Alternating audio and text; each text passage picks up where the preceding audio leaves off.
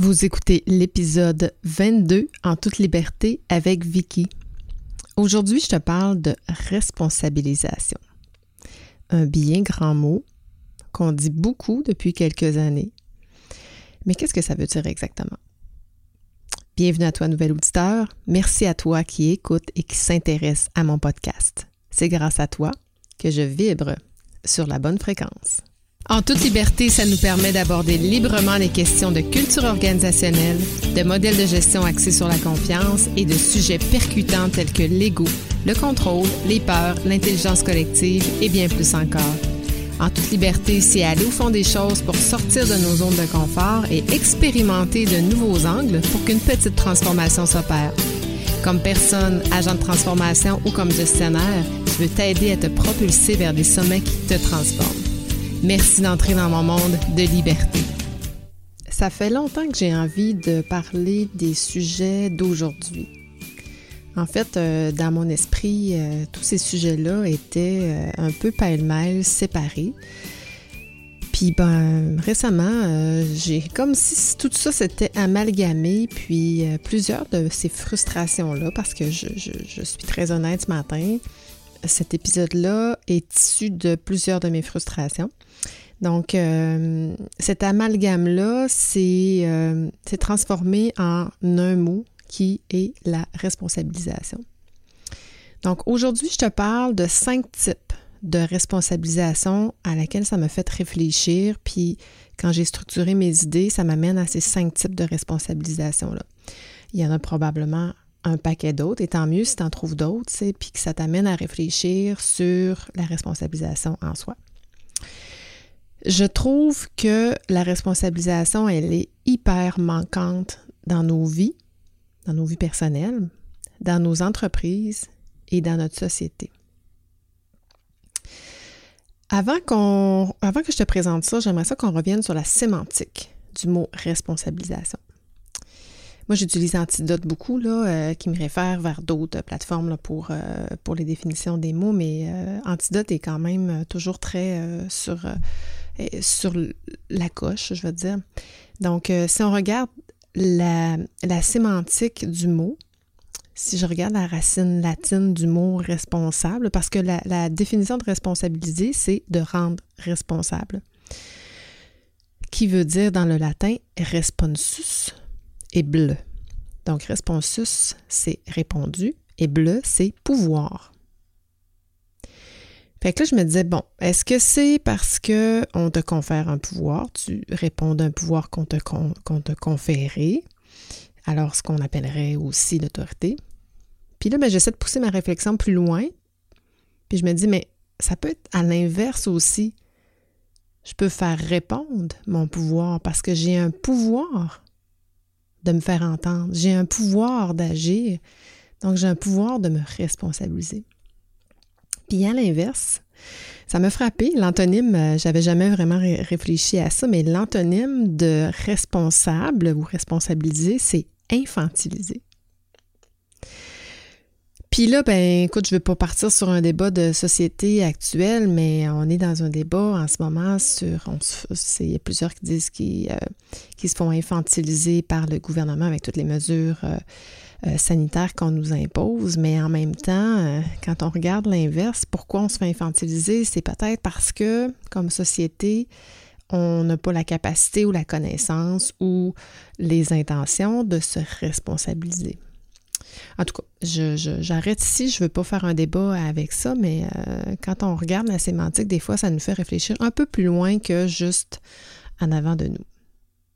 Plus loin dans la définition, on dit que la personne qui est responsable, c'est la personne qui a le pouvoir de prendre une décision sans en référer préalablement à une autorité supérieure, ou encore une personne qui porte la responsabilité légale de ses actions, ou la responsabilité qui va la porter ses responsabilités. Ses responsabilités.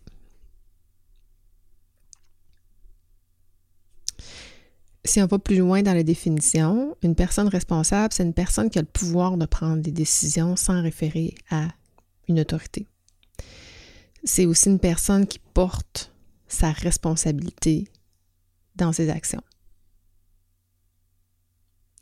Donc, les cinq types de responsabilisation ou de responsabilités que je vois, que je trouve qui sont défaillantes dans nos vies, dans nos sociétés et dans nos entreprises sont la responsabilisation de ses valeurs, la responsabilisation de sa loyauté envers la main qui nous nourrit, la responsabilisation dans la société, la responsabilisation dans ses communications et dans son développement. Je t'explique un peu les idées que j'ai par rapport à ces, à ces cinq types de responsabilisation. Responsabilisation de ses valeurs. Là, je fais référence à ce que je porte. Les valeurs sincères qui sont en dedans de moi, est-ce que je les porte dans toutes les situations? Je donne l'exemple d'une personne qui fait une erreur. Même si c'est un imbécile, est-ce que j'ai le droit de lui manquer de respect, d'avoir du mépris à son égard ou de lui dire n'importe quelle euh, stupidité, de lui crier après? Est-ce que dans mes valeurs, j'ai le respect, le bien-être d'autrui? Est-ce que je porte cette valeur-là même si c'est un imbécile? Moi, je pense que si on se commet dans nos valeurs, peu importe la situation, on n'a pas le droit de manquer de respect à un imbécile plus qu'à un pas imbécile. Ben, pas si on porte nos valeurs. Je ne crois pas. Puis là, je fais référence beaucoup à ce qu'on voit sur les médias sociaux, euh, les gens qui se, qui se permettent euh, à visage caché de, donner leurs opinions. Puis partout, sur toutes les plateformes, moi je suis sur des sites là, de, de, doodle, de, de, de poodle plutôt, de, de, de chiens, de, caniche. C'est pas un endroit où tu t'attends à ce que les gens se manquent de respect puis que ça se chicane entre eux, mais tous les groupes dans lesquels je fais partie, il y a toujours le même comportement. Il y a quelqu'un qui, amène une situation. Là, au début, les gens sont gentils, mais il y a toujours un qui fait dégénérer la situation puis qui va être euh, hum, irrespectueux, il va, il va donner des insultes. Puis après ça, il y a une chaîne de courriels, de, de textos, de, de, commentaires qui s'en suivent. Euh, pour ou contre. Puis là, il y a un débat qui se fait. à chaque fois, je me dis, Dieu, c'est une belle étude sociologique. Là, je t'invite à regarder ça, à analyser ça, mais je trouve que ça fait pas de sens. Pourquoi? Je vais dire quelque chose à quelqu'un que je connais même pas? C'est pas de mes affaires. En tout cas, là, je te donne un exemple de concret que tu as peut-être vécu ou, à titre de piéton ou automobiliste ou comme euh, passager. Mais euh, bon, prends l'exemple d'un piéton qui va traverser un feu rouge, hein, où, clairement c'est pas sa place, où euh, il, va, il va traverser un endroit où, c'est dangereux. Donc, j'avoue qu'il joue avec sa vie, puis c'est dangereux. Mais, est-ce que ça me donne le droit de le frapper pour autant avec ma voiture? Moi qui conduis une voiture qui, est, qui a de la vitesse, qui peut ni plus ni moins lui enlever la vie? Ah, la réponse, c'est clairement non. Mais pourquoi il y a encore des gens qui font semblant qu'ils vont les frapper juste pour les narguer ou qui vont leur crier après? C'est sûr que la personne a fait une erreur. C'est sûr, sûr, sûr, sûr. Mais elle le sait probablement, ou peut-être qu'elle a un problème de santé mentale aussi, puis ça fait partie de notre société, mais elle le sait probablement, puis qu'est-ce que ça me donne de lui crier après? De lui dire que c'est un imbécile, est-ce que je suis, est-ce que j'ai droit, puis est-ce que je suis commis dans mes valeurs de respect si je crie aux gens à leur dire que c'est des imbéciles? Moi, je me dis que ben, à partir du moment où c'est toi qui as, le pouvoir de, faire attention, ben fais attention. Oui, la personne est en erreur. C'est la même chose, les automobilistes. Qui n'a jamais commis d'erreur? Regarde, on a tout coupé un peu trop sec, euh, trop euh, un dépassement un peu dangereux. Euh, on fait tous ça.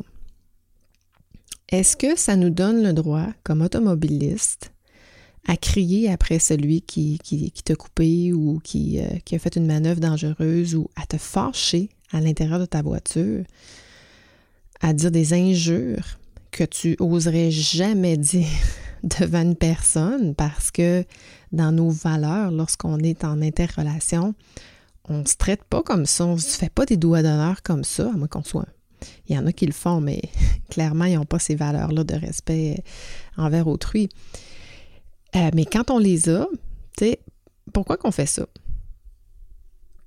Si tu as écouté mon épisode précédent de la semaine passée qui s'appelle Arrête, tu me déclenches, rappelle-toi que les autres ne sont pas la cause de, nos émotions. Si je me fais couper, ça me met en colère, ça me déclenche. Mais c'est pas la faute de la personne pourquoi je suis déclenchée. C'est peut-être parce que je suis stressée par le travail, par mes obligations familiales. Fait que la source de ma colère n'est pas l'automobiliste. C'est l'émotion que je porte en moi qui est déclenchée par celui-ci. En tout cas, à réfléchir. Mon deuxième type de responsabilisation, c'est de se responsabiliser dans sa loyauté envers la personne qui nous nourrit. Et là, je fais référence à une expérience que j'ai vécue pas plus, tard que cette semaine. Euh, j'ai un client euh, que j'accompagne. Euh, puis, bon, il était, il, a, perdu sa DRH un peu avant les fêtes, puis je l'ai aidé, je l'ai supporté là, pour ses urgences pour qu'il puisse sortir un peu la tête de l'eau. Puis là, il m'a demandé d'appeler des chasseurs de tête pour combler un poste d'une personne qui venait juste de démissionner, puis un poste quand même assez urgent puis important pour, pour maintenir les opérations, je vais dire comme ça. Je ne donnerai pas le, je donnerai pas le poste, mais. Euh, alors, j'ai contacté deux chasseurs de tête bien connus ici au Québec. Et là, on me dit, euh, bon, donne la, description du poste, le contexte de l'entreprise, tout ça, tout ça. Puis on me dit, c'est quoi le salaire? Ben, dit, le salaire, je, vais te revenir, mais la personne en ce moment, euh, elle gagne 47 000. Donc, j'ose croire que ça va être en 45 et 50. Mais je dis, c'est quoi le marché? vous qui connaissez le marché, euh, euh, le range qu'on demande, le type d'expérience, de personnalité, puis euh, le bilinguisme, ça, ça prenait une personne bilingue. Elle me dit, ben c'est au moins 50 000, si c'est pas 55 000. Je dis, OK. Et que j'appelle l'autre firme de, de placement. Puis eux, même affaire, mais ils me disent 45 à 50 mais leur taux de placement est plus élevé. Fait que ça m'a fait réfléchir, puis je me suis dit, parce que, bon, si tu es un responsable des ressources humaines, si tu es un gestionnaire ou si tu es un employé, hein, tu sais, en ce moment, euh, que tu sois en Europe ou que tu sois euh, au, Québec, euh, ou je pense partout sur la planète, la, rareté de main-d'œuvre se fait sentir plus que jamais. Puis il y a beaucoup de mouvements dans les organisations, puis euh, euh, clairement, c'est sûr qu'une personne ne va pas partir pour moins que ce qu'elle gagne en ce moment. Hein, on s'entend, tu sais. Puis c'est sûr que si je gagne 47 000 puis qu'on m'en offre 55, ça se peut que je parte juste pour un salaire et non pour le reste, et non pour la culture de l'entreprise, les collègues de travail, euh, mon patron, euh, qu'on prend soin de moi, qu'on me traite euh, de façon humaine. C'est pas ça qui va me faire partir, c'est un salaire. Fait quand on arrive dans une chasse de tête, on se fait offrir des conditions plus élevées, ben, on peut partir, oui. Mais la pire chose que je trouve qui se fait de encore, je veux dire encore, parce que je pense que ça s'est quand même toujours fait, mais je pense que ça se fait encore plus c'est de se revirer contre son employeur et de demander une augmentation de salaire. Sérieusement, moi, c'est la pire chose qui vient me déclencher dans mes valeurs parce que on a stretché un marché par des firmes de placement. Puis là, je m'excuse si tu fais du recrutement, là, mais, euh, mais en même temps, si ça peut te faire réfléchir, tant mieux. Mais on a stretché un marché en offrant des conditions salariales élevées afin d'être capable de combler nos postes et de retirer le pourcentage qui était attribué. C'est facile de vendre un poste qui, qui offre. Alors, moi, comme employeur qui ne connais pas le marché de tous mes types de postes puis l'écosystème, comment il est en mouvance, j'y crois. Donc, ben, je vais offrir, je vais faire un sacrifice, je vais stretcher ma masse salariale, je vais peut-être même être en, en position d'iniquité avec d'autres postes pour pouvoir avoir une ressource afin de pouvoir servir mon client. Fait que ça, un cas, s'il y avait juste un cas, c'est tel que tel, mais si tout le monde fait ça, et en ce moment, tout le monde fait ça, fait que là, mais ça va se chevaucher sur le prochain type de responsabilisation qui est entre la loyauté et la responsabilisation dans la société. Puis là, je fais référence au marché du, juste au marché de l'emploi. Je ne veux pas aller plus loin que ça dans la société, mais le fait d'agir de cette façon-là, puis d'aller aux salaires les plus offrants, puis de se, de se promener comme ça, ou, de demander à l'inverse la pire chose que, je trouve dans, qui manque de courage, parce que j'ai pas osé demander une augmentation salariale en fonction de ma réelle valeur. Et là, ça c'est se responsabiliser aussi de dire, d'adresser les affaires quand on ne se sent pas bien, c'est important. Je n'en parle pas de la responsabilité, de ses émotions, mais, mais j'aurais dû euh, l'aborder. Mais comme je ne veux pas, euh, j'ai peur d'attribuer ça, mais je vais me servir d'opportunité pour le faire. Fait qu'est-ce que ça a comme conséquence? Puis récemment, j'étais euh, avec un groupe dans les technologies de l'information qui euh, vivent des grosses pénuries d'emplois, puis ils ne savent plus comment faire parce que d'embaucher quelqu'un à 25 000 de plus parce que tu as un, Shopify qui vient casser le marché, bien, la conséquence, c'est que tu es obligé de monter le salaire de tout le monde dans ton entreprise. Puis là, bien, ça devient dangereux pour la profitabilité des entreprises, mais ça devient dangereux aussi pour nous comme consommateurs. Puis là, c'est là que je réfère à la société parce que dans la société, inévitablement, je vais payer mon lait, mon pain, mon beurre, mon essence, mon restaurant, mon, les jouets pour mes enfants. Je vais tout payer plus cher. Les services que je vais consommer, tout va être plus cher parce que les masses salariales ne cessent de monter et les entreprises n'ont pas le choix d'augmenter leurs prix. Parce qu'en plus, ils doivent jongler avec l'augmentation des matériaux, tout ça. Fait que, je pense qu'en termes de société, il faut se parler, il faut se responsabiliser, puis faire attention. Oui, on va continuer de se faire chasser par les, les chasseurs de tête, oui. Mais si tu utilises cette façon, cette stratégie-là pour augmenter ton salaire, moi, je pense que tu as failli à quelque part, en tout cas. Euh, peut-être que le chapeau te fait, probablement qu'il te fait pas, mais s'il te fait ou si tu vois des gens faire ça, ben je pense qu'on a une responsabilité de société de se dire hey, attention quand même, parce que si tout le monde faisait ça, ben inévitablement, le prix, tous les prix vont augmenter. Fait que là, ben, ça fait comme un, cercle vicieux. Fait que si les prix augmentent, je vais chercher à avoir un salaire plus élevé, puis là, ben, c'est une, une roue sans fin. En tout cas, si tu as envie de, répondre à tout ça, euh, j'aimerais bien euh, t'entendre là-dessus. Euh, la quatrième responsabilisation, c'est dans ses communications. Donc, j'en, parle dans ma formation, j'en, ai parlé récemment avec, avec d'autres personnes aussi. on est, puis dans ma, formation, la méthode V, je, je, parle beaucoup des entreprises contemporaines qui sont axées sur la confiance, l'agilité, tout ça. Et ces problèmes-là se posent de moins en moins dans ce type d'entreprise-là parce qu'on a responsabilisé les employés dans leur communication.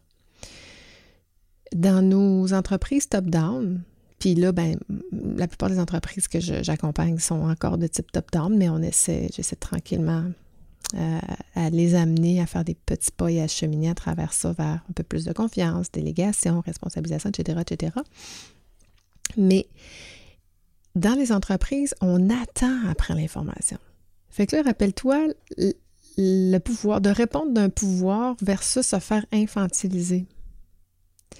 Si tu attends après l'information, on va t'infantiliser. La top-down. Ah, c'est ça qu'on veut. Quand j'étais chez Striker, une entreprise manufacturière de fabrication de lits d'hôpitaux, je suis fière de dire, puis ça, c'est, mon plus grand, ma plus grande peine d'amour professionnel quand euh, Striker a été euh, vendu et démantelé, et transféré vers le Mexique. Euh, on était rendu, on avait travaillé très fort. Puis là, ça fait plusieurs années, ça fait, c'est en 2011, 2010 qu'on était rendu là. Donc, ça fait 12 ans.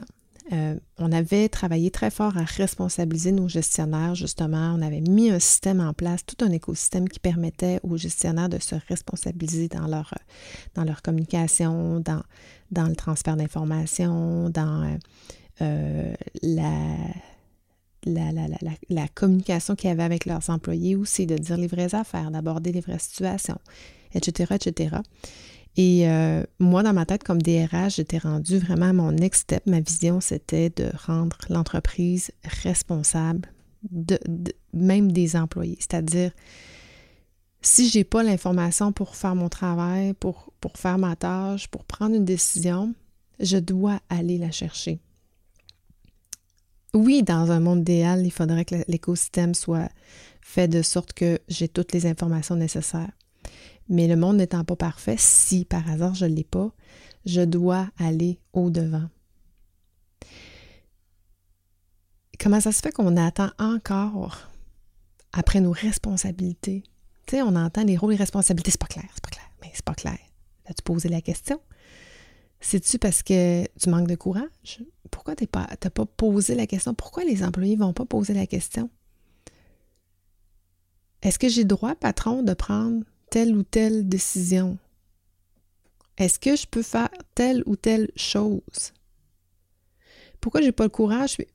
Mais en contrepartie, j'ai le courage d'envoyer chez l'automobiliste sur l'autoroute. C'est un non-sens. Donc, je pense que on a intérêt à aller au-delà de nos peurs, puis à poser les questions pour connaître les réponses finalement. C'est quoi que j'ai le droit de faire? Puis ici, on a aussi la responsabilité, comme je disais tout à l'heure, d'adresser ce qui nous dérange, d'adresser euh, ce qu'on ferait autrement. Moi, quand je gérais des gens, quand j'étais gestionnaire, je disais toujours à, mes employés, moi, je prends pour acquis que si tu me dis rien, il se passe rien. Fait que s'il se passe quelque chose, puis tu me le dis pas, sache que je vais toujours penser qu'il n'y a rien. Parce que je m'attends à ce que tu viennes me le dire. Puis la même chose entre vous. Je ne veux pas savoir ce qui se passe entre vous. S'il y a des conflits, je m'attends à ce que vous les adressiez ensemble. Si ça se trouve, je ne veux pas le savoir. Venez me voir si jamais ça dégénère. Puis honnêtement, j'avais une équipe du tonnerre. Il n'y en avait pas de problème parce qu'il se responsabilisait. Puis il venait me voir, ah, il y a de quoi qui me dérange? Ou il t'a dit quelque chose qui, qui, qui me blessait ou euh, whatever. C'est pas toujours facile de dire à son patron, t'as dit quelque chose qui me dérangeait ou euh, là-dessus t'as manqué. Mais, puis ça me blessait. Mais c'était l'engagement qu'on avait un envers l'autre. Et de part et d'autre, moi, je m'étais engagée aussi à dire, ben, s'il y a quelque chose qui me dérange dans ton comportement, dans ton attitude, dans ta performance, je vais te le dire. Puis si je te dis rien, prends pour acquis qu'il n'y rien. C'était beaucoup plus facile, la confiance était là, puis c'était beaucoup plus euh, euh, léger, je vais dire. Finalement, je conclus avec euh, se responsabiliser dans son développement personnel et professionnel. Si tu attends passivement qu'on le fasse à ta place, soit il ne va rien se passer, ou on va t'infantiliser, ou bien on va te développer dans des endroits où tu n'as peut-être même pas des besoins. On va te suggérer des besoins. Puis ça va avoir une influence sur ta carrière. Tu n'auras pas le contrôle sur ta carrière. Tu peux même avoir une carrière qui stagne à cause de ça. Tu es le mieux placé, tu es la mieux placée pour savoir de quoi tu as besoin dans ton développement, dans tes compétences personnelles et professionnelles. Donc, te responsabiliser, ça veut dire oui, tu peux faire la demande, puis tant mieux, tu sais, le meilleur des mondes, c'est que notre employeur paye pour notre développement personnel. Je vais dire, je le dire autrement. Paye pour notre développement professionnel et personnel, parce qu'un employé qui se développe, qui, euh, euh, qui, est bien avec lui-même, euh, qui a fait qui a une bonne conscience de soi, va être un meilleur employé. Mais advenant le cas où c'est pas possible parce qu'il y a un refus ou il n'y a pas les budgets ou whatever, je pense que tu as quand même la responsabilité de t'investir sur ton développement pour continuer à grandir, pour continuer à pouvoir atteindre de nouveaux sommets. Et ça, si t'attends, on va t'infantiliser. Les structures organisationnelles qu'on connaît, mais top-down, les structures plus euh, conventionnelles, sont créées de cette façon-là pour deux raisons. Donc, la structure comme telle, la première, c'est historique. C'est issu du monde de l'industrialisation dans les années 40-50 où les grands chefs d'entreprise abusaient de leurs employés. Ils contrôlaient pas juste l'entreprise, mais ils contrôlaient le village, euh, le, magasin général, euh, le vétérinaire, euh, le médecin. Donc, ils contrôlaient tous les corps de métier, ce qui faisait en sorte que l'employé n'avait pas le choix de se conformer. Il ne pouvait, pas rien dire, il ne pouvait pas se responsabiliser. On n'était pas là. Mais on n'est plus là en 2022. On a évolué comme société, mais il y a un paradigme qui s'est cristallisé. C'est celui que l'employé ne peut pas prendre de décision. Puis là, on l'a pour l'infantiliser. Puis une chose, tu m'as probablement déjà entendu dire, pourquoi un chef de famille ou une chef de famille, un papa ou une maman, est capable d'organiser ses trois enfants euh, à prendre les bonnes décisions, à organiser euh, les études, les leçons, à organiser euh, les inscriptions à l'école, le faire manger ses cinq groupes d'aliments, gérer une entreprise qui est sa maison, payer ses taxes, payer ses impôts, prendre des décisions en fonction de ses valeurs, du bien-être de, de, la collectivité familiale, puis prendre des bonnes décisions en fonction du contexte actuel. Bon, des fois, on, prend des mauvaises décisions, mais on le sait toujours après. Anyway. Puis là, ben, la personne, le même chef de famille ou la même chef de famille embarque dans sa voiture, se rend au travail, envoie une coupe de, doigts d'honneur ici et là, parce qu'il y a des frustrations. C'est une blague. Et euh, arrive au travail. Et là, tout à coup, plus capable de prendre de décision. Il n'y a plus le bon jugement pour le faire. Ah ouais. pourquoi? Qu'est-ce qui s'est passé entre les deux? Alors que c'est un bon chef, une bonne chef de famille, mais c'est plus un bon chef ou quelqu'un qui est capable de prendre des décisions. Fait que je pense qu'on est rendu plus loin que ça, d'où l'importance. C'est ce que je martèle et ma, mission d'entreprise, de rendre les entreprises plus euh, agiles, euh, plus euh, axées sur la confiance, etc., etc. Et le deuxième, ben on, tous les, processus disciplinaires, les processus d'évaluation annuelle d'employés. Moi, je suis vraiment anti ça. Puis je, sais que je me fais jamais d'amis quand je dis ça. Mais moi, j'abolirais ça systématiquement des entreprises. Puis la raison pourquoi on a ça encore dans nos entreprises, c'est qu'on ne se parle pas. Si on adressait les vraies affaires, les problèmes d'erreur, les problèmes de compétences, d'attitudes, de comportement, si on les adressait au fur et à mesure et qu'on se disait les vraies choses avec bienveillance, on n'en serait pas là. Mais on a encore peur d'aborder les erreurs. On a peur d'aborder les problèmes d'attitude parce qu'on ne veut pas blesser. On a peur des réactions de la personne ou encore ça nous prend toute notre petite chance pour le faire. Ou pire encore, on, peut aussi avoir peur de perdre nos employés. Fait que c'est pour ça, à mon avis, qu'on a mis ces structures-là puis, ben, on continue d'infantiliser nos employés. Puis, comme employé, ben, on continue de se faire infantiliser. Ouh, ça fait du bien, mon Dieu. C'est euh, euh, porteur, euh, je crois, ces messages-là. Si chapeau, le chapeau de fait, ben, je, suis désolée. je, je, ne crois pas, par contre, qu'il te fasse.